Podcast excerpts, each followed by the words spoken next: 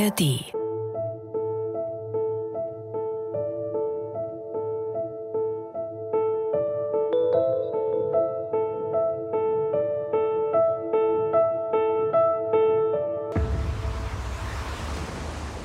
Herzlich willkommen zur letzten Folge dieser Staffel von Ans Meer, dem Bremen 2 Podcast in der ARD Audiothek. Ja, ihr habt richtig gehört, letzte Folge. Und weil es die letzte Folge dieser Staffel ist, vor unserer späten Sommerpause, vorneweg gleich der Hinweis, falls ihr diesen Podcast, ja genau ihr, noch nicht abonniert habt, macht das schnell, dann bekommt ihr auf jeden Fall mit, wenn wir im Herbst wieder für euch da sind.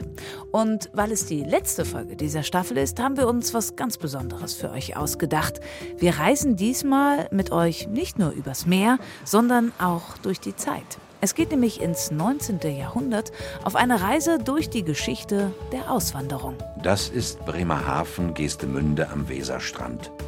Die Pforte zur Rückkehr ins Vaterland. Es ist doch wirklich unbeschreiblich hart. Und wie oft mag mir noch in meinem Leben ein ähnlicher Abschied bevorstehen? Denn ich sehe euch wieder. Ganz gewiss sehe ich euch wieder. Erinnerung von zwei von über sieben Millionen Auswanderinnen und Auswandern, die ab 1830 Bremerhaven über den Atlantik in Richtung USA verlassen haben. Unter Deck zusammengepfercht, ohne Licht und Frischluft, mit Eimern für die Notduft, mit Ungeziefern, Krankheiten und zu wenig Nahrung. So sah es auf jeden Fall zu Beginn an Bord der Segelschiffe aus, erzählt uns Tanja Fittgau. Sie ist die Sammlungsleiterin des Deutschen Auswandererhauses in Bremerhaven. Das ist ein, eine wahnsinnig aufregende Zeit. Und die Menschen, die mit den Schiffen gefahren sind, haben das unglaublich detailliert auch berichtet. Wir wollen darüber reden, mit welchen Hoffnungen, Sehnsüchten und Ängsten die Menschen den Weg über das Meer in ein anderes, in ein neues Leben angetreten sind und wie sich dieser Weg zwischen 1830 und 1930 verändert hat. Und wer, wann, warum gegangen ist und unter welchen Gefahren. Ja, es sind Menschen an Hunger gestorben und an Durst, die verdurstet sind. Wir wollen auch klären, warum sich ausgerechnet Bremerhaven zu einem bedeutenden Hafen fürs Auswandern entwickelt hat. Und jetzt wird Zeit, in See zu stechen. Für euch wieder an Bord Katharina Gulaikow. Schön, dass ihr dabei seid. Los geht's.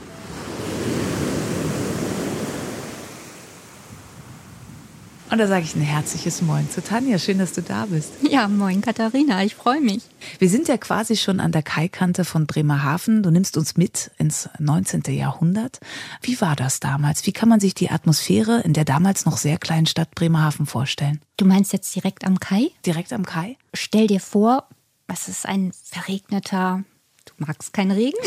So wie heute, es regnet so wie seit Wochen. Heute, genau. Wenn die Folge rauskommt, ist das hoffentlich vorbei. Aber so das typische Wetter, passend zur Stimmung. Die Leute, die dort standen, die so ganz kurz davor waren, jetzt an Bord zu gehen, ganz kurz davor, ihre Heimat hinter sich zu lassen. Nicht so im 19. Jahrhundert mich bewege, vor allen Dingen im frühen 19. Jahrhundert, dann war das ein Abschied für immer in der Regel weil die Überfahrt einfach viel zu teuer war, um sie nochmal anzutreten und auch, wir werden es ja noch hören, zu anstrengend, zu gefährlich. Und es war eine Mischung aus Spannung, Aufregung, Angst, Zweifeln. So würde ich es jetzt mal im Großen und Ganzen umreißen. Es sind so Fragen wie, werde ich die Überfahrt überhaupt überstehen? Was erwartet mich in der neuen Welt? Werde ich meine Lieben in der alten Heimat jemals wiedersehen? Also alles so solche Momente, die sind da hochgekommen. Es war wirklich so dieser letzte Schritt vor dem endgültigen.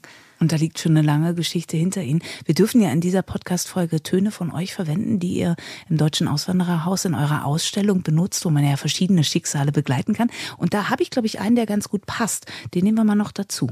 Herzzerreißender Anblick, viele unter ihnen die notdürftig gekleidet ohne Geld von Hunger und Kummer abgemagert und bleich, nur von der Hoffnung noch gehalten, der neuen, unbekannten Heimat zu eilen. Ja, genau das, was du gesagt hast und noch ein bisschen untermalt, also welche Notwendigkeit auch für viele da bestanden hat, auszuwandern. Dein Forschungszeitraum, auch das, der Zeitraum, über den wir heute sprechen wollen, ist 1830 bis 1932. Wenn wir in den früheren Teil des 19. Jahrhunderts schauen, warum sind die Leute ausgewandert? Dafür muss man eigentlich nicht unbedingt in den früheren Zeitraum gehen. Menschen, die sich zu einer Auswanderung entschließen, sind motiviert von Hoffnung. Die hoffen auf ein besseres Leben. sei es ein besseres Auskommen, sei es die Hoffnung auf religiöse Freiheit, sei es die Hoffnung auf Schutz, Schutz zum Beispiel vor Krieg, Sicherheit. Also es ist immer die Hoffnung, die da eine ganz große Rolle spielt. Natürlich im frühen 19. Jahrhundert waren es vor allen Dingen wirtschaftliche Gründe. Das wechselt dann über die Jahre immer mal wieder. Hoffnung auf ein besseres Leben. Wir wollen ja auch übers Meer sprechen, also der Weg übers Meer in die neue Welt, meistens in die USA. Wo sind die Leute noch hingegangen? Die Leute sind auch nach Südamerika gegangen, die sind nach Kanada gegangen, sie sind aber auch nach Australien beispielsweise gegangen. Ich habe gesagt, das liegt natürlich schon ein Weg hinter Ihnen. Die sind ja jetzt nicht alle hier im Umkreis von Bremerhaven oder aus dem niedersächsischen Raum gekommen. Wo kamen die Menschen her, die gerade hier, Bremerhaven war ja, kannst du vielleicht auch noch mal was zur Bedeutung des, des Hafens in Bremerhaven als Auswanderungsort sagen? Die sind ja nicht nur von hier gekommen, sondern von welchen Teilen Deutschlands und Europas? Also im 19. Jahrhundert ähm, sind vor allen Dingen deutsche Auswandernde über Bremerhaven gegangen. Das war zunächst im näheren Umkreis, hat sich dann aber relativ schnell mit der Etablierung Bremerhavens als Auswandererhafen über das ganze Land verteilt, wirklich, muss man so sagen. Ab den 1880ern kamen dann auch osteuropäische Auswandernde, die dann hier über Bremerhaven gefahren sind. Das waren die Ecken, ne? Also primär das, Deutschland ja, und Osteuropa. Ja. Bremerhaven selbst, klar, liegt am Meer. Das ist naheliegend. Hamburg kennen wir auch, war auch ein Auswanderungsort. Warum war Bremerhaven so ein Fokus? In eurem Museum steht so schön, ich habe vorhin noch mal ein Foto gemacht. Over seven million people departed from here to an unknown world. Das sind ja richtig viele Menschen, über sieben Millionen Menschen. Warum war Bremerhaven so ein Hotspot? Also Bremerhaven war ein Hotspot, ja, wobei ich als gebürtige Hamburgerin, aber auch durch die Forschung belegt, sagen muss, Hamburg kommt da schon relativ dicht dran mit den Zahlen, ja.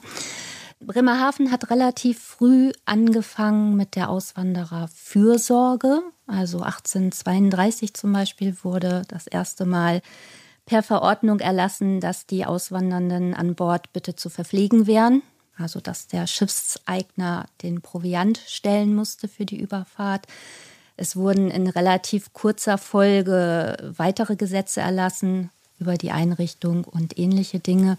Und Hamburg ist da am Anfang so ein bisschen hinterher gehinkt, möchte ich mal sagen. Die haben nicht so schnell erkannt, welches Potenzial in den Auswandernden, also im Passagiertransport eigentlich steckte. Die waren relativ gut situiert mit ihrem Handelsverkehr, was Bremerhaven natürlich auch hatte, klar.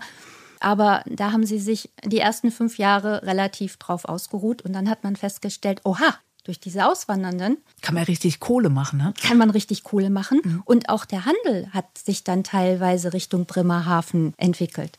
Wie auch immer das dann zusammenhängt mit den Firmen. Aber es war dann plötzlich eine arge Konkurrenz da und man musste dann reagieren. Ich weiß nicht, ob diese fünf Jahre jetzt äh, die große Masse ausmachen an Zahlen, aber auf jeden Fall war es sicherlich ein Anlass. Okay, man kann also sagen, sind wir mal fair, Hamburg, Bremerhaven. Wir wollen da nicht unnötig schon wieder Konkurrenz aufbauen. Ne? Genau. Es sind beides wichtige Orte, wo die Menschen ja. gegangen sind. Boah, ja. da liegen schon wieder tausend Sachen äh, auf dem Tisch, die, bei denen wir sprechen müssen. Gucken wir doch einmal, wie die Leute hergekommen sind. Du hast es gesagt, und im Ton hat man es auch gehört, viele Leute waren echt arm. Du hast gesagt, viele sind aus wirtschaftlichen Zwängen auch gegangen. Wer konnte sich denn das überhaupt leisten, in die große, weite Welt, in diese neue Welt aufzubrechen?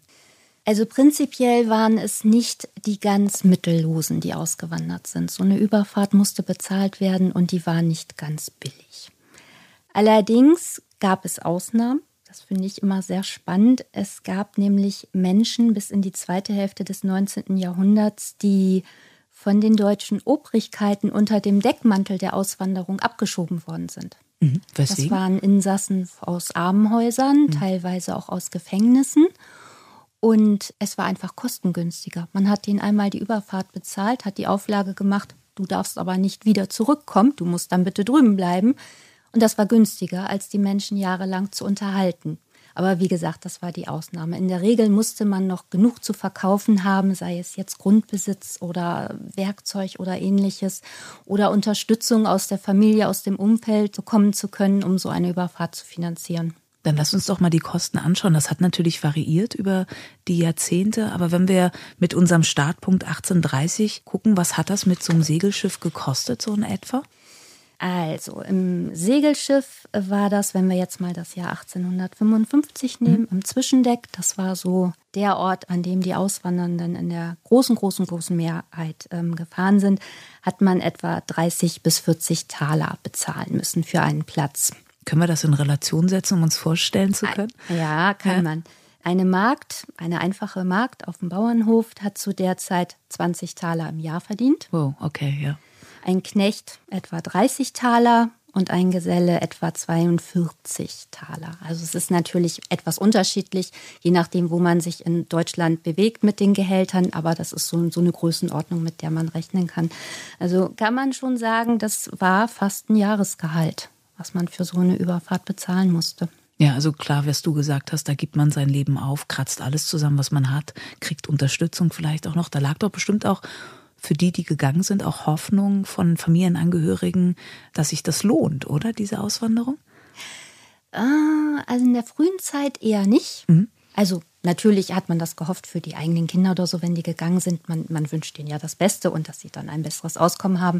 Aber mm, ich glaube, die Spekulation, dass man davon unglaublich viel profitiert, das hat erst zugenommen mit der kürzeren Reisezeit, mit den besseren Verbindungen, dass man Gelder hin und her schicken konnte. Also ja, sicherlich wird es auch im frühen 19. Jahrhundert schon Möglichkeiten gegeben haben, aber nicht in dem Ausmaß. Bevor wir mit dir in See stechen, noch eine Frage. Wir haben jetzt schon gehört, es sind viele, die irgendwelche Nöte hatten, religiöse, politische, wirtschaftliche Zwänge zu gehen.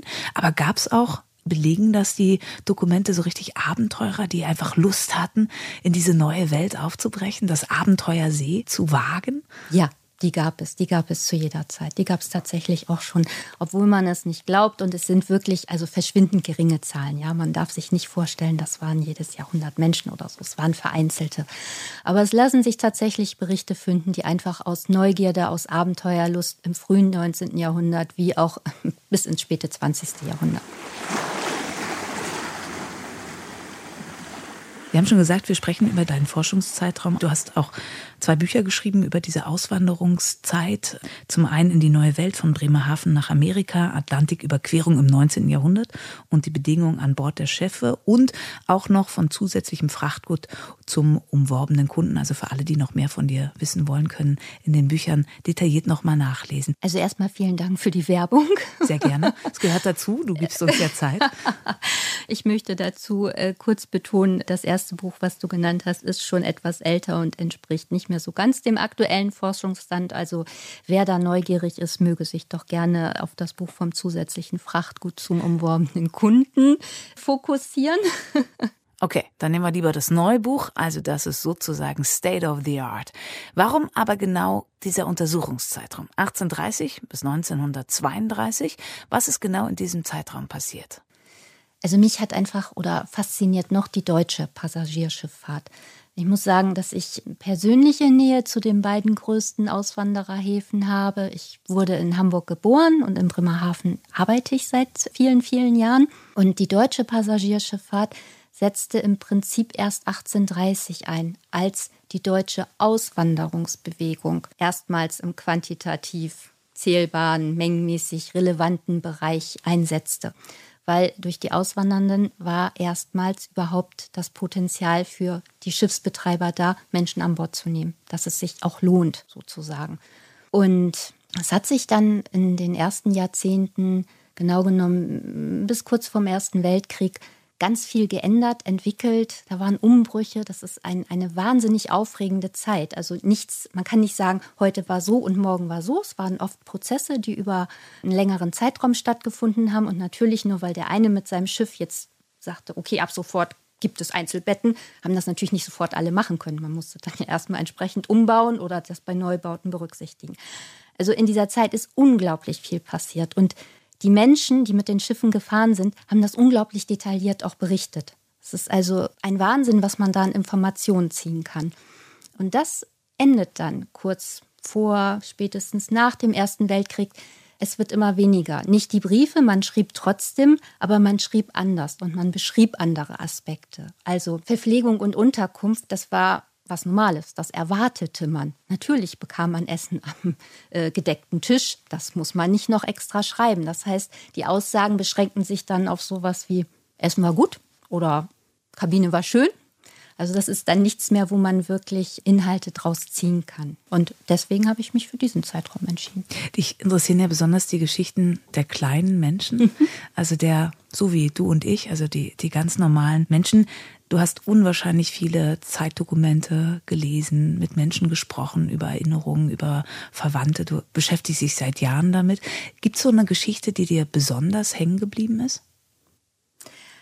Es gibt nicht die eine Geschichte, nein. Also es sind voll viele. Ich, es ne? sind ja. voll viele. Es sind einfach so Schicksale, keine Ahnung, vom Dienstmädchen, das in die USA gegangen ist, um ihre Familie zu Hause zu unterstützen, über den Architekturstudenten, der als Revolutionär in der 48er Revolution für die Ideen gekämpft hat und der letzten Endes fliehen musste, damit er nicht verhaftet wird, weil die Revolution ja nun leider gescheitert ist.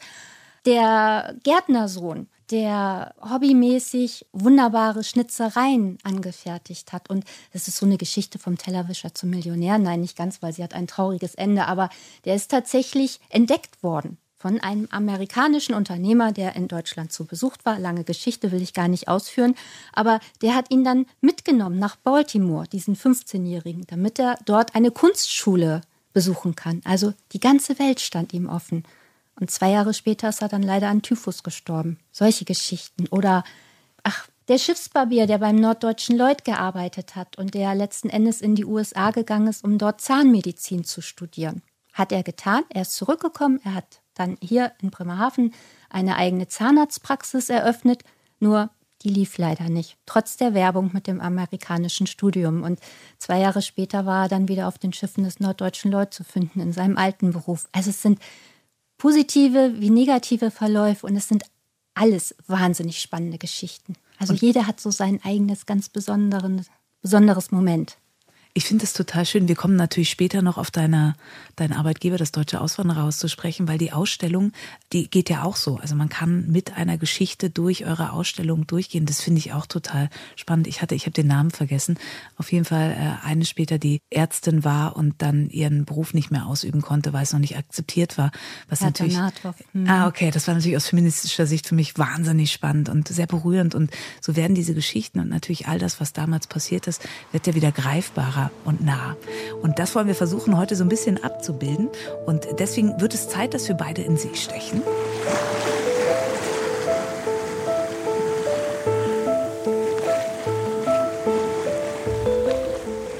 Wir haben ja verschiedene äh, Kategorien in unserem Podcast. Eine davon ist, wir packen eigentlich immer unseren Koffer, egal wo es hingeht.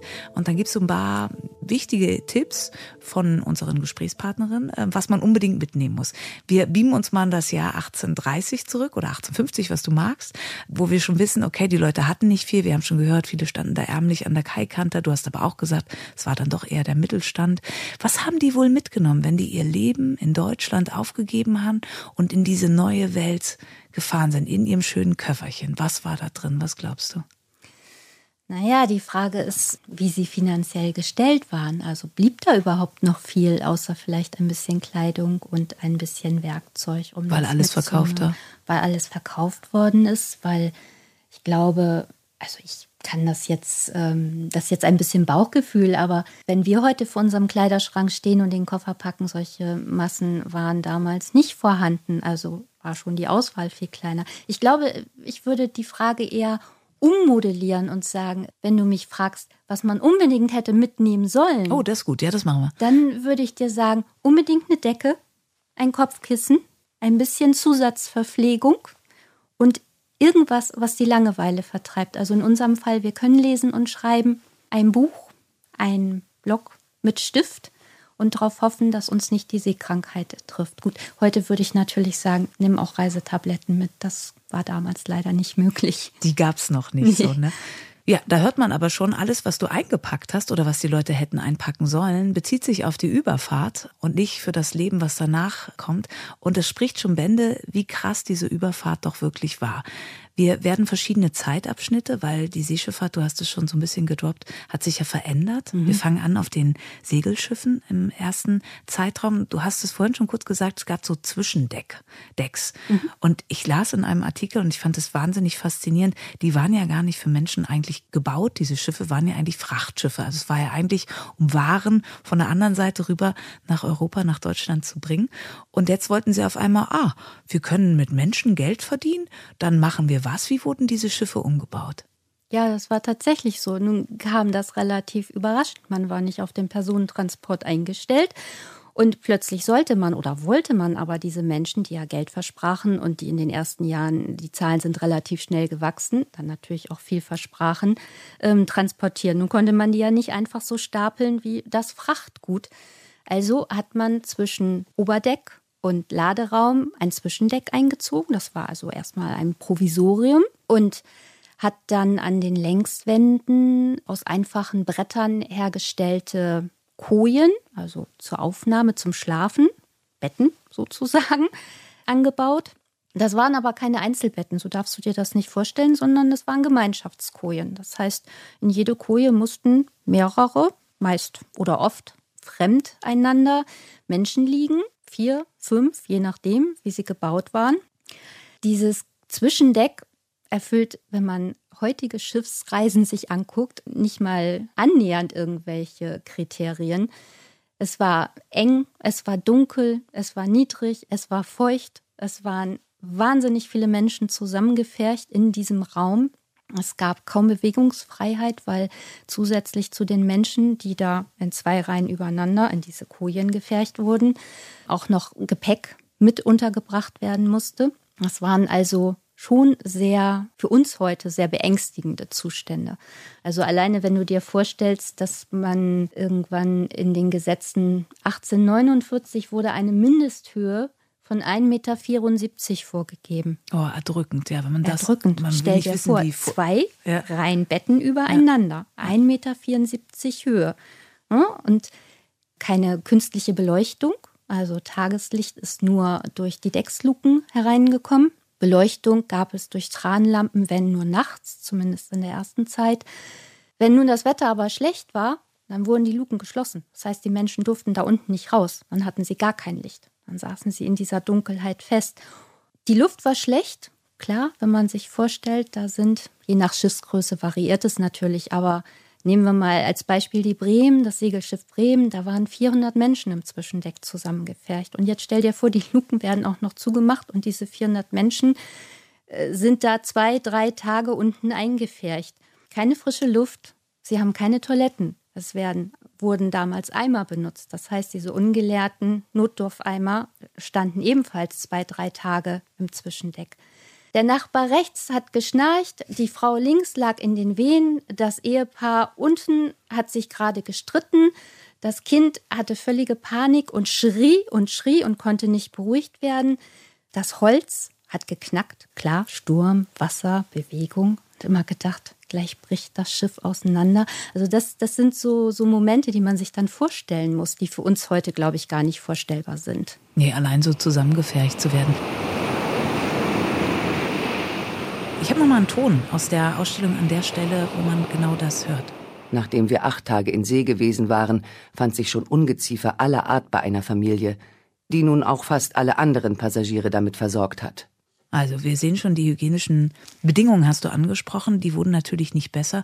Das war schon nach acht Tagen, dass die Ungeziefer kam. Wie lange ging denn diese Reise und diese unzumutbaren Zustände? Also eine Reise in die USA hat damals sechs bis zwölf Wochen gedauert. Dieser unterschiedliche Zeitraum ist bedingt durch, wie ist das Wetter, haben wir Wind, haben wir Windstille und wie viel Erfahrung hatte der Kapitän. Auch das war ganz entscheidend. Ja, Wahnsinn. Und die Leute hatten ja auch nichts zu tun. Die Gefahren auch, ne? Also sich vorzustellen, wie es diesen Menschen gegangen ist, das ist doch schwierig. Lässt sich das belegen? Habt ihr da Dokumente vorliegen? Also ihr habt natürlich diese Zeitzeugenberichte, die ihr einspielt, aber wie könnt ihr das nachvollziehen, wie es damals zuging? Also man kriegt unglaublich tiefe Einblicke tatsächlich durch Briefe, durch Reiseberichte und vor allem durch Tagebücher. Die Menschen wirklich so ihr Innerstes preisgeben und erzählen von ihren Ängsten, von ihren Nöten, äh, von ihrer Langeweile. Auch das gab es ja. Man hat sechs bis zwölf Wochen auf diesem Schiff festgesessen. Man hatte kaum Bewegungsfreiheit, man hatte nichts zu tun. Man konnte sich unterhalten, man konnte Karten spielen, wenn dann irgendjemand Karten mit hatte. Die Männer haben versucht, ihre Arbeit irgendwie mit einzubringen. Gut, bei 400 Passagieren, wie viele Männer mögen das gewesen sein, wird auch nicht für jeden Arbeit über gewesen sein. Aber die haben halt versucht, sich wirklich bei den Matrosen als Hilfspersonal anzudienen oder andere Dinge zu übernehmen. Zum Beispiel ähm, die Haare zu schneiden oder zu rasieren oder irgendwie solche Sachen. Die Frauen hatten in der Regel zumindest ihre Kinder zu beaufsichtigen. Also das klingt jetzt ein bisschen doof zumindest, aber sie hatten ihre Kinder zu beaufsichtigen und hatten ihr, ihr ähm, ihre Sachen, die gepflegt werden mussten oder ähnliches. Aber ansonsten konnte man nichts tun. Man konnte nur hoffen, dass das Wetter gut war, dass man wenigstens nach oben aufs Oberbeck durfte. Und ansonsten. Aber das Wetter war nicht immer gut.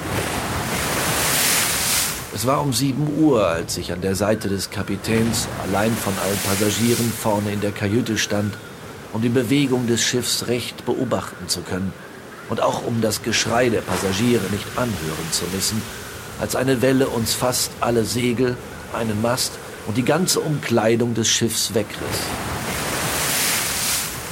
Die unten im Schiffe waren, glaubten, jetzt ist es vorbei und stießen ein furchtbares Geschrei aus und die Angst war so groß, dass eine schwangere Frau davon in das Wochenbett kam und eine andere vor Angst starb. Der Herr hatte jedoch unsere Erhaltung beschlossen und der Sturm legt sich plötzlich. Also man hört, die, die, die permanente Gefahr war ja irgendwie mit dabei und es sind auch Menschen gestorben. Wie hoch war deine Chance, lebend am anderen Ende des Atlantiks anzukommen? Die Chance war größer, als man das meint, wenn man diese Bedingungen hört. Also in Bremerhaven äh, lagen die in den 1840ern, 50ern äh, irgendwo bei 1,8 Prozent Todeszahlen. Es gab dann einige Jahre, die waren etwas höher, aber selbst wenn man von den Jahren ausgeht, wo die Zahlen hochlagen. Also das entstand ja ganz, ganz schnell, wenn du ein Schiff hattest mit einer Epidemie, die ausgebrochen ist, wo dann plötzlich das die halbe ähm, nicht Mannschaft, sondern ähm, ähm, die Hälfte der Passagiere, genau Entschuldigung, die Hälfte der Passagiere gestorben ist oder sogar noch mehr, dann schossen die Zahlen natürlich auch entsprechend hoch. Wenn man irgendwo bei zwei bis drei Prozent selbst ansetzt, dann ist das ja doch beängstigend, aber man hatte eben auch 97-prozentige Chance, es zu überstehen. Und die Bedingungen sind ja über die Jahre auch äh, besser geworden. Wenn wir die Gefahren in der Zeit anschauen, was war das Schlimmste? War es das Wetter? War es äh, die hygienischen Bedingungen und dadurch Krankheiten? Oder war es wirklich auch das, das Essen? Kann man sagen, was die größte Gefahr war, heil übers Meer zu kommen? Prinzipiell würde ich spontan sagen, das Wetter. Mhm. Weil schlechtes Wetter kann zweierlei bedeuten. Entweder du hast Windstille, heißt Du bleibst tagelang, wochenlang, wollen wir nicht hoffen, auf einer Stellung kommst nicht vorwärts. Das heißt, dir geht der Proviant irgendwann aus und verhungerst, verdurstest, wie auch immer. Die andere Variante, Sturm, Unwetter, das Schiff droht zu sinken oder das Schiff droht seinen Kurs zu verlieren und auch das hätte dann wieder zur Folge Kursverlust, gleich längere Fahrt, gleich Proviant wird weniger, Wasser wird weniger, Gefahr, verhungern und verdursten. Natürlich sind auch die Krankheiten und auch Unfälle, die an Bord passiert sind, durch äh, hohen Wellengang und Kisten, die dann durchs Zwischendeck gepoltert sind. Es konnte durchaus sein, dass man davon getroffen wurde und dann entsprechend verletzt wurde. Und es war kein Arzt an Bord, der einen irgendwie hätte behilflich sein können. Wenn man nicht Glück hatte und der Kapitän einigermaßen erfahren war, dann konnte man nur hoffen. Mehr konnte man nicht tun. Aus den Tagebucheinträgen und das, was dir vorliegst, kannst du in den Beschreibungen des Alltages und der Monotonie, die da da ist, die Leute sind ja mit einer gewissen Hoffnung gestartet. Kann man so einen Bruch merken in diesen Wochen, dass die Hoffnung auf ein besseres Leben und wirklich, ich gehe mal wieder aufs Meer als Hoffnungsort in ein besseres Leben, dass das da bricht in dieser Zeit durch diese schwierigen Bedingungen? Also ich möchte mal sagen, es gibt Brüche, weil nicht mehr die Hoffnung im Fokus steht auf ein besseres Leben, sondern plötzlich ist es die Hoffnung, hoffentlich ist die Fahrt bald zu Ende und hoffentlich überstehe ich ja, sie. Ja. Aber spätestens zum Ende der Fahrt, also wenn so das erste am amerikanische Land sichtbar wird, dann keimt diese Hoffnung wieder auf wie vorher. Also wirklich verschwinden tut sie nicht. Du hast vorhin schon angesprochen, dass sich das natürlich verändert hat. Also zum einen war es ein Wirtschaftsfaktor, Menschen auf die andere Seite der Erde zu bringen, aber auch die Schifffahrt hat sich ja verändert. Wir sind von den Segelschiffen irgendwann zu Dampfschiffen gekommen. Was hat sich dadurch auch für die Auswanderung verändert? Also ganz allgemein kann man sagen, die Fahrzeit hat sich deutlich verkürzt durch den Maschinenantrieb. Das heißt im Umkehrschluss auch, es standen mehr Reisemöglichkeiten zur Verfügung. Dadurch, dass sich die Reisezeit verkürzt hat, waren die hygienischen Bedingungen schon besser, weil die Unterkünfte konnten nicht so sehr verdrecken. Ungeziefer und Krankheiten hatten weniger Zeit, sich auszubreiten, waren also weniger vorhanden. Und es bestanden die Möglichkeiten, sanitäre Anlagen dann einzubauen, also WCs, Waschräume und ähnliches. Das war nicht von Anfang an sofort mit dem ersten Dampfschiff alles möglich, aber das ist eben das, was sich mit der Entwicklung der Dampfschifffahrt dann für die Auswandernden entwickelt hat an Möglichkeit. Wann ging es damit los mit den Dampfschiffen? Mit den Dampfschiffen ging es in den 1850ern los. Okay, zumindest mit den Deutschen. Und es wurde dann auch schneller, also auch die Zeit hat sich verkürzt, da mal anzukommen und so. Ich habe auch noch mal Töne aus der Dampfschiffgeschichten, weil natürlich sind die Gefahren nicht von jetzt auf gleich weg gewesen. Also es wurde besser, die Bedingungen wurden besser, man war schneller drüben, aber Dienstag, den 26. September. Gewaltiger Sturm. Jede halbe Minute legt sich das Schiff auf die andere Seite. Von Aufrechtstehen keine Rede mehr. Es gibt ungeheures Gelächter, wenn sich 20 bis 30 Menschen auf einem Knäuel wälzen. Tausende von haushohen Wasserbergen tauchen auf und nieder, fegen und waschen das Deck leer. Es bleibt also gefährlich klar. Wir sind immer noch auf dem Atlantik unterwegs und es ist nicht die einfachste Geschichte. Aber ich denke auch mal, die Todeszahlen sind dann wahrscheinlich, auch wenn sie ja nicht mega hoch waren, aber sind noch mal wieder runtergegangen. Ne? Ich habe noch einen Ton und dann höre ich auch gleich auf mit dem Spaß, obwohl ich finde, ihr habt so schöne Sachen. Ähm, das ist, das ist echt, echt super. Wo es auch noch mal um die hygienischen Möglichkeiten an Bord geht. Auch also Dampfschifffahrt und hier geht es ums Wasser. Es ist sehr schwer, auf dem Schiff Trinkwasser zu bekommen. Dieses war von Anfang an ein Übelstand wenn ich solche Sachen höre, da frage ich mich natürlich, okay, die Bedingungen sind besser, die Voraussetzungen sind besser. Warum sind die Bedingungen denn immer noch nicht richtig gut? Was haben denn diese Schiffseigner bzw. Kapitäne da gemacht? Also speziell beim Wasser muss ich dir sagen, das habe ich mich in der Tat auch gefragt, mhm. weil sie hatten mit dem Wechsel zum Eisen- und später Stahlbau ja auch andere Möglichkeiten, Wassertanks und ähnliches im, im Schiff einzubauen und den 1880ern ungefähr gab es dann auch Destillierapparate zur Erzeugung von Frischwasser. Und tatsächlich finden sich im Zwischendeck aber immer noch bis Ende der 1880er Beschwerden, dass das Trinkwasser so sparsam zugeteilt wurde. Das findet man also nicht durchgehend. Es gibt auch viele, die zufrieden sind, aber immer wieder, dass das aufblinkt. Es ist eine Vermutung, die ich bisher leider nicht belegen kann, aber da frage ich mich schon, man konnte andere Getränke käuflich erwerben an Bord. Ob das nicht. Hm, es ist zumindest mal eine Überlegung, weil notwendig wäre es nicht mehr. Man hatte ja sogar die Möglichkeit, dann Frischwasser zum Waschen zur Verfügung zu stellen. Also wie kann es sein, dass man beim Trinkwasser Mangel hatte? Weil man doch lieber ein Bier kaufen sollte, offensichtlich. Richtig komfortabel wurde es dann aber mit den Oceanlinern? Ja, die Oceanliner als solches sind keine wirklich fest definierte Kategorie. Also man muss einen Schritt zurückgehen und sagen, auf den Dampfschiffen war es ein Unterschied, ob du im Zwischendeck gefahren bist, wo sich dann mäßig das gebessert hat, aber nicht mit Riesensprüngen, oder ob du dir einen Platz in der ersten oder zweiten Kajüte leisten konntest. Also erste oder zweite Reiseklasse. Da gab es dann schon wesentlich mehr Luxus und Möglichkeiten. Die Oceanliner sind für mich die Schiffe, wo quasi allen Passagieren dann ein gewisses Maß an Luxus zur Verfügung steht. Das heißt, dass die Auswandernden im Zwischendeck nicht mehr im Zwischendeck untergebracht worden sind, sondern dann auch in Kabinen. Mehrbettkabinen, aber Kabinen. Okay, es wurde peu à peu besser. Ich habe noch so einen Ton. Wir sind hier also auf der Columbus. Welche Zeit war das in etwa? 1929. 1929 und da sah die Unterkunft inzwischen dann schon so aus. Das Schiff ist sehr schön und groß und alles auf das modernste eingerichtet. Und wenn es nicht immer ein wenig schaukeln würde, wüsste man überhaupt nicht, dass man schwimmt. Es gibt Rauchsalon für Herren, den Damensalon, Konzert und Tanz und auch paar Mal in der Woche Kino. Die Kajüte, die wir haben, ist auch sehr schön. Sauber und groß genug, sie ist für sechs Personen. Schlafen tun wir sehr gut. Wir sind also gerade so wie in der Sommerfrische. Oh, man mhm. ist auf Sommerfrische. Klingt schon ein bisschen, als würde ich mit einem Kreuzfahrtschiff in die, in die große See. Also enormer Unterschied. War das jetzt so höher situiert oder war das schon sozusagen der Standard, mit dem man reisen konnte und unterwegs war?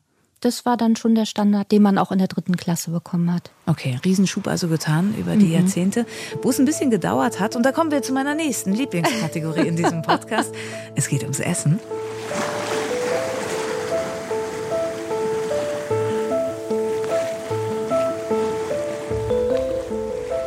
Wenn man da Geschichten liest oder als ich Geschichten auch in deinem Buch gelesen habe, wow, wie ging es dazu bei den Menschen von Segelschiff, auch zum Unterschied zum Dampfschiff und dann zum Kolumbus, was wir gerade auch gehört haben, das war elementar.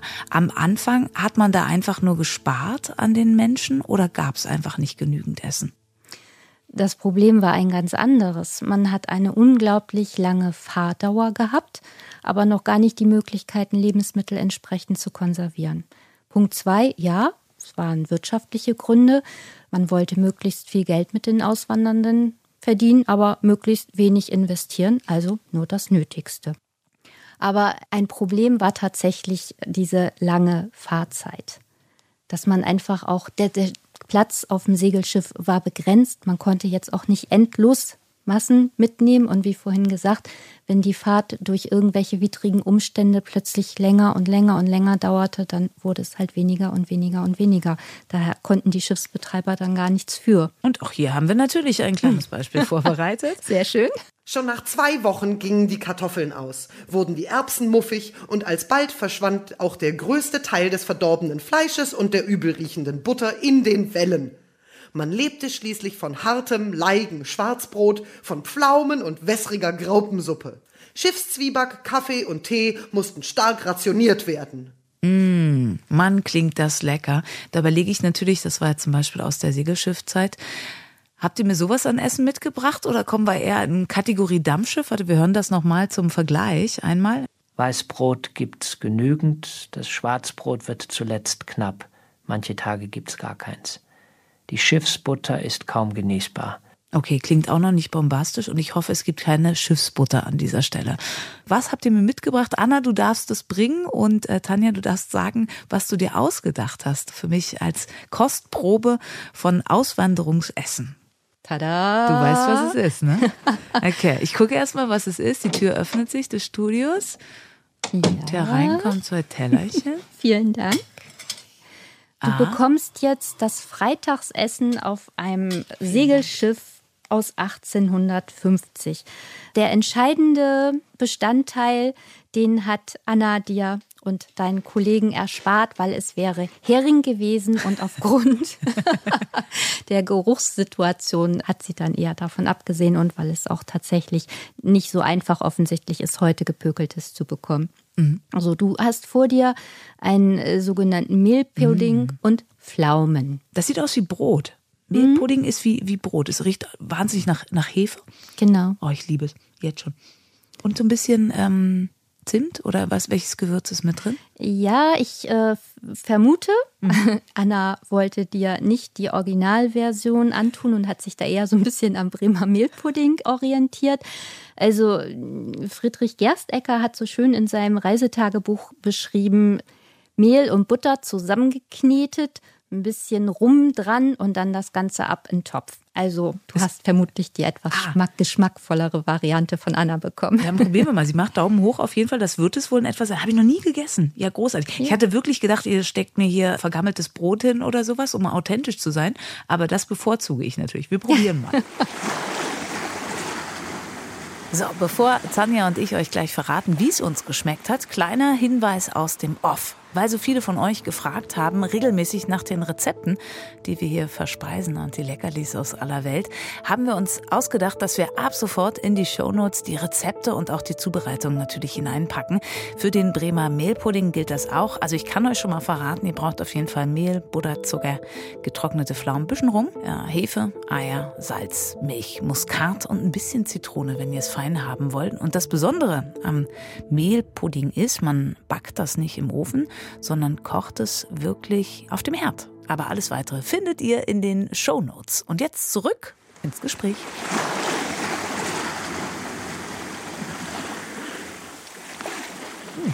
Mhm. Mhm. Mhm. Das könnte es auch sonntags bei mir zu Hause geben. Das ist lecker. Hm. Findest du nicht? Bisschen einfach, aber lecker. Gut, aber dann stell dir sechs Wochen vor. Wir gucken, wir gucken mal in, in den Speiseplan, ja. aus dem das stammt. Also sonntags gibt es Fleisch mit Pudding und Pflaumen. Mhm. Montags Speck mit Erbsensuppe. Dienstags Fleisch mit Reis und Pflaumen. Mhm. Mittwochs Speck mit Sauerkohl und Kartoffeln. Mhm. Donnerstags Fleisch mit Bohnensuppe. Mhm. Freitags Hering mit Pudding und Pflaumen. Also ich weiß nicht, wenn du das dann Woche für Woche für Woche und Pflaumen so das einzige mhm. an Obst und dann auch noch getrocknet sind, was du bekommst, ob du dann am Ende der sechs Wochen immer noch sagst, ach, ist ja eigentlich ganz lecker. Auf jeden Fall hätte ich einen gut funktionierendes Klo gerne gehabt bei der Nahrung, aber das gab es ja offensichtlich Muss ich dich enttäuschen, da hättest du den Eimer nehmen müssen. Ja, ne? Ah ja, die Pflaumen, wir wissen ja, was sie machen. Okay, für einmal ist es natürlich lecker, aber wir können mitnehmen, das war natürlich monotones Essen und für ja. die Leute auch wirklich pures Überleben. Es sollen auch Leute wirklich an, an Hunger gestorben sein. Habe ich gelesen, ist das so? Ist vorgekommen, aber das war nicht die Regel. Mhm. Also erstaunlicherweise, obwohl diese schlechten Bedingungen herrschten, war es nicht die Regel. Aber ja, es sind Menschen an Hunger gestorben und an Durst, die verdurstet sind. Ein ganz großes Risiko zur Zeit der Segelschiffe war beispielsweise die Seekrankheit. Die ist ja damals überhaupt nicht als Krankheit anerkannt worden. Also wenn ich weiß nicht, warst du schon mal seekrank? Ja, aber nur so ein bisschen. Also nicht so, dass ich über Bord springen wollte, was ja so okay. die extremste aus. Aber sagen wir mal, ich habe auch schon die Möwen gefüttert, wie man ja, das ja wunderbar. sagt. So Und genau das ist das Problem. Mhm. Wenn du dich permanent übergibst, dann mhm. verliert dein Körper Flüssigkeit. Auf den Segelschiffen herrscht aber Trinkwassermangel. Du hast das streng rationiert bekommen. Und wenn du das nicht auffüllst, den, die Flüssigkeit, die du verlierst, dann trocknet dein Körper aus und du kannst daran wirklich sterben. Die Bedingungen waren wirklich, wirklich hart. Wir haben schon gehört, die Leute haben ihre Hoffnung trotzdem nicht verloren, hatten auch wenig Optionen scheinbar. Und ich glaube, was man nicht vergessen darf, das ist jetzt so ein bisschen, bisschen suffisant, aber für uns ist das heute alles ganz schrecklich, ganz unerträglich. Mhm. Aber wenn man jetzt in die Zeit zurückgeht, klar, die Leute waren auch nicht begeistert, wenn sie dann Essen bekamen, das Würmchen beinhaltete und zu hören bekommen haben, ja, pff, im Bauch beißen sie nicht mehr, also runter damit. Und nur die Wahl hatten, okay, entweder ich esse jetzt das schlechte Essen oder ich verhungere. Das waren natürlich Extremfälle. Aber auf der anderen Seite hatten viele, viele Menschen auch zu Hause an Land nicht den Luxus, den wir heute haben. Also man muss das so ein bisschen revidieren. Ich glaube, für die damalige Zeit, für die Menschen, ja, sie haben das als schlimm empfunden, aber es war ein anderes Schlimm als das, was wir heute empfinden. Und letzten Endes muss man den Schiffsrädern zugute halten, sie haben alle Gesetze erfüllt. Also warum freiwillig mehr Luxus bieten, wenn es nicht verlangt wird? Das war damals die Devise. Und ich glaube, Heute ja vielleicht auch in manchen Bereichen. Ja, es würde nicht anders sein, ne? dass man es machen muss und den Preis dementsprechend anpassen, dass das Ganze auch noch lohnenswert ist. Wir haben schon eine Zahl am Anfang in den Raum geworfen, hier von Bremerhaven, sieben Millionen Menschen mhm. rübergegangen. Du hast gesagt, die meisten sind auch da geblieben. Das war eine One-Way-Ticket für viele, dass sie einmal rüber in sind. In der Frühzeit. In der Frühzeit. Und später wurde es dann flexibler. Ist auch belegt, was aus ihren Hoffnungen geworden ist? Ist das nachvollziehbar oder hört es in New York beim Ankommen dann auf? Nein, auch da gibt es ganz tolle Berichte durch Briefe, Reiseberichte oder eben Tagebücher oder durch Menschen, Nachfahren, die heute noch leben und die einfach aus der Familienüberlieferung davon erzählen können. Wir haben eine Folge für alle, die sie nicht gehört haben, hier vom Ans Meer Podcast über New York gemacht. Und da war die Kollegin, mit der wir gesprochen haben, setzte sich an die Freiheitsstatue und sie erzählte auch mit Blick auf Ellis Island, wo ja die Leute angekommen sind, dass immer noch viele Menschen, die auch mal eingewandert sind oder Nachfahren von eingewanderten Menschen sind, zu dieser Freiheitsstatue kommen und sich bedanken. Und das so ein wahnsinnig emotionaler Ort ist. Hast du das in deiner Arbeit auch erlebt, dass das wirklich so eine prägende Geschichte ist? Sowohl als auch. Also die, die es geschafft haben, ja, aber es gab auch viele, die es nicht geschafft haben. Und nicht geschafft meine ich nicht im Sinne von wirtschaftlichen Erfolg, sondern spontan fällt mir dazu beispielsweise eine Biografie ein. Der Herr ist als junger Mann rübergegangen in den 1880ern sein Vater hatte in Bremen eine Auswandererherberge Und er war unglaublich neugierig und wollte die große Welt sehen und wollte auch rüber machen und wie es dann so ist. Er ist rübergegangen und er hat ewig Heimweh gehabt. Und aus welchen Gründen auch immer, er hat das Geld für die Rückkehr nicht zusammenbekommen.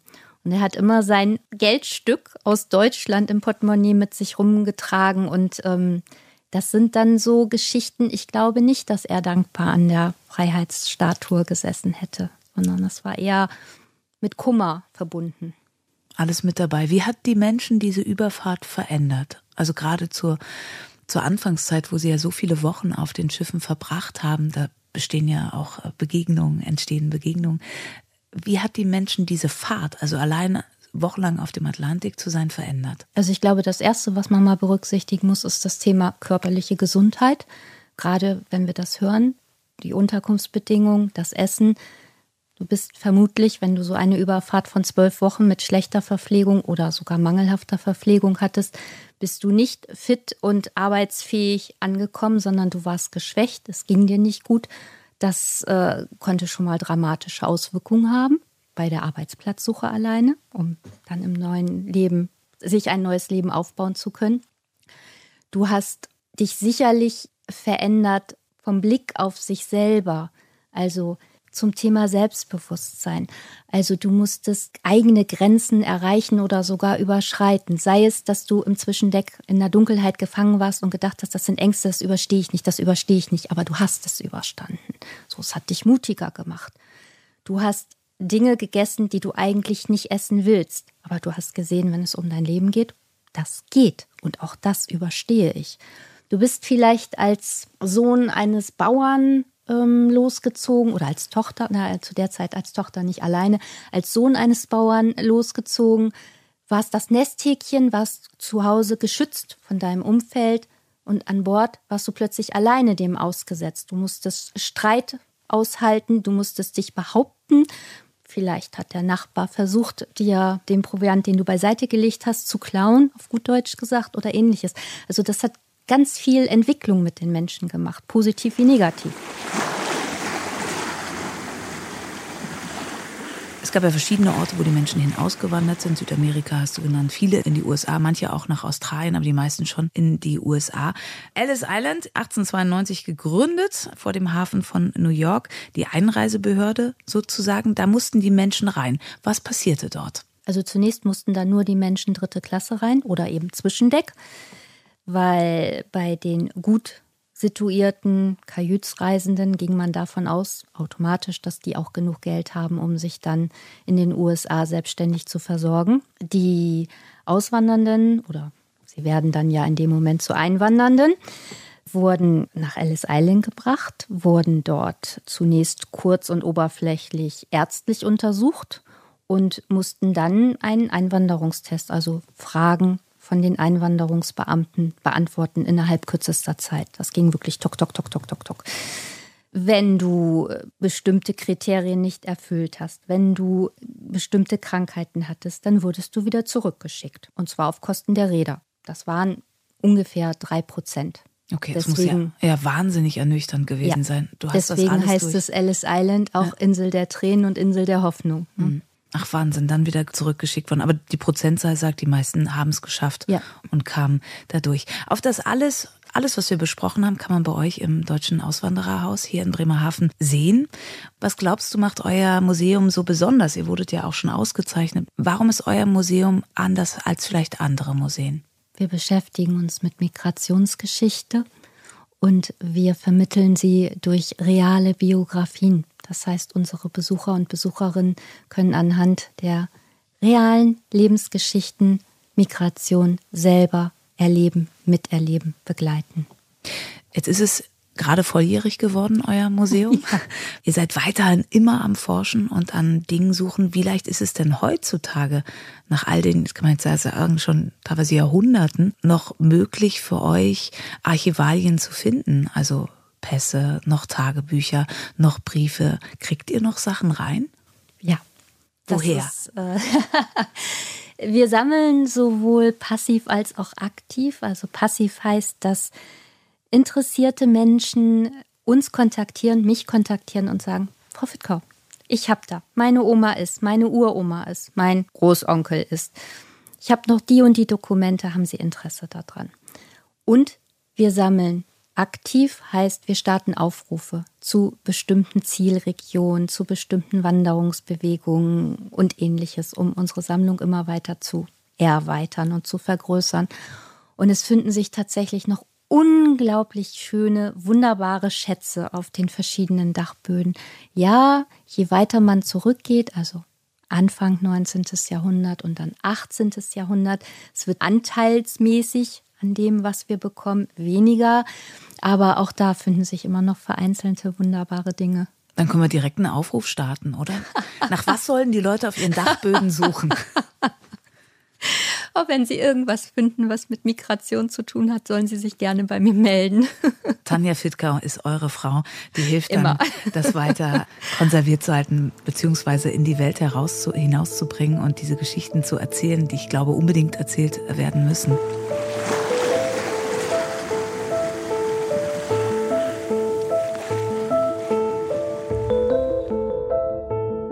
Wir kommen zu unserem letzten Abschnitt in diesem Podcast und das ist immer eigentlich, was unsere Gästinnen, unsere Gäste mitnehmen von ihrer Reise. Bei dir würde ich das mal umdeuten in deine Reise durch die Auswanderungsgeschichte in Deutschland, wo du dich jetzt schon seit so, so vielen Jahren damit beschäftigst, im Studium schon und immer wieder deinen Fokus auch darauf gelegt hast. Was macht das mit dir, dich mit diesen Auswanderungsgeschichten zu beschäftigen? Es fasziniert mich immer wieder, Tag für Tag. Und weil wir das Meer auch immer noch reinquetschen müssen. Ach so, hast du eine, Nein, das musst du nicht, das ist meine Nachfrage. Ähm. Was macht es vielleicht auch mit deiner Beziehung zum Meer? Zu hören, wie die Leute diese Wochen auf dem Meer verbracht haben, wirklich auf dem Weg in ein neues Leben. Also meine Beziehung zum Meer, für mich ist das Meer ein Sehnsuchtsort. Das ist ein, ich kann überall leben und arbeiten, aber wenn ich nicht immer mal wieder ans Wasser kann, sei es das wunderbare, ruhige Meer mit strahlendem Sonnenschein, Badeerlebnis, sei es das sturmumtoste wilde Meer, was man im Herbst oder im Winter hat, das ist einfach fantastisch. Das ist ein Feeling, das muss ich haben. Immer mal wieder. Das klärt den Kopf, das entspannt mich total und es gibt mir immer so eine gewisse, ich der Mensch bin klein, das Meer ist groß und gigantisch. Das ist einfach Demut, ein, ein Hauch von Demut. Und was ich bei mir selber erlebe, ist etwas, was ich aus ganz vielen, vielen Briefen entnommen habe. Diese Mischung aus Faszination und Angst. Also das Meer ist so unglaublich beeindruckend, mächtig, gigantisch und es ist aber auch so endlos und tief und angsteinflößend. Und ich glaube, das ist das, was auch die vielen Auswandernden empfunden haben, in der Mehrzahl. Es gibt natürlich Menschen, die sind an Bord gegangen und hatten schon Angst. Und es gab auch Menschen, die an Bord gegangen sind und haben sich keine Gedanken gemacht. Ja, die lassen wir jetzt mal beiseite. Aber wenn man sich die Reiseberichte oder die Tagebücher durchliest, dann ist es immer ein, ist das Meer ruhig? Dann ist es Entspannung, dann ist es Schönheit. Es wird rauf und runter beschrieben, der Sonnenaufgang mit den wunderbaren Farben, der Sonnenuntergang mit den wunderbaren Farben. Der hat sich über die Jahrhunderte auch nicht verändert. Unglaublich, oder? aber wirklich mit unterschiedlichen Farbbenennungen und mhm. dann dies und dann das und dann jenes. Äh, die Tierwelt wird beschrieben, also unglaublich positiv. Das, was ich auch gerade gesagt habe, ne? Entspannung und runterfahren. Und dann kommt das schlechte Wetter. Dann kommt der Sturm. Dann kommt die Wellen.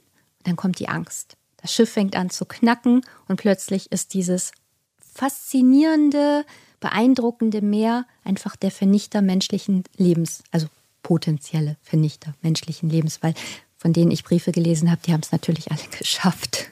Zum Glück. Meinst ja. du, die werden, oder kann man das sagen? Ich habe manchmal so irrationale Fragen, aber kannst du abschätzen aufgrund deiner Erfahrung, wie viele Leute, wenn sie gewusst hätten, wie diese Überfahrt wird, ob sie sie eingegangen wären? Nee, das kann ich tatsächlich nicht einschätzen. Aber was ich glaube, ist, dass ein ganz großer Teil die Überfahrt trotzdem angetreten hätte. Weil wenn man im Nachhinein liest, wie sie diese Zeit beschreiben und wie sehr sie auch gelitten haben teilweise, aber es kommt dann doch ganz oft, ja, aber jetzt bin ich da und jetzt wird alles gut und jetzt habe ich einen Job und jetzt verdiene ich Geld und hier ist mein erster Dollar. Also ich glaube, viele, viele hätten es trotzdem gemacht. Einfach mit dem Wissen, Ich habe es überlebt und ich habe ein besseres Leben vor mir jetzt. Aber das kann ich nicht beweisen. Das ist mein Bauchgefühl.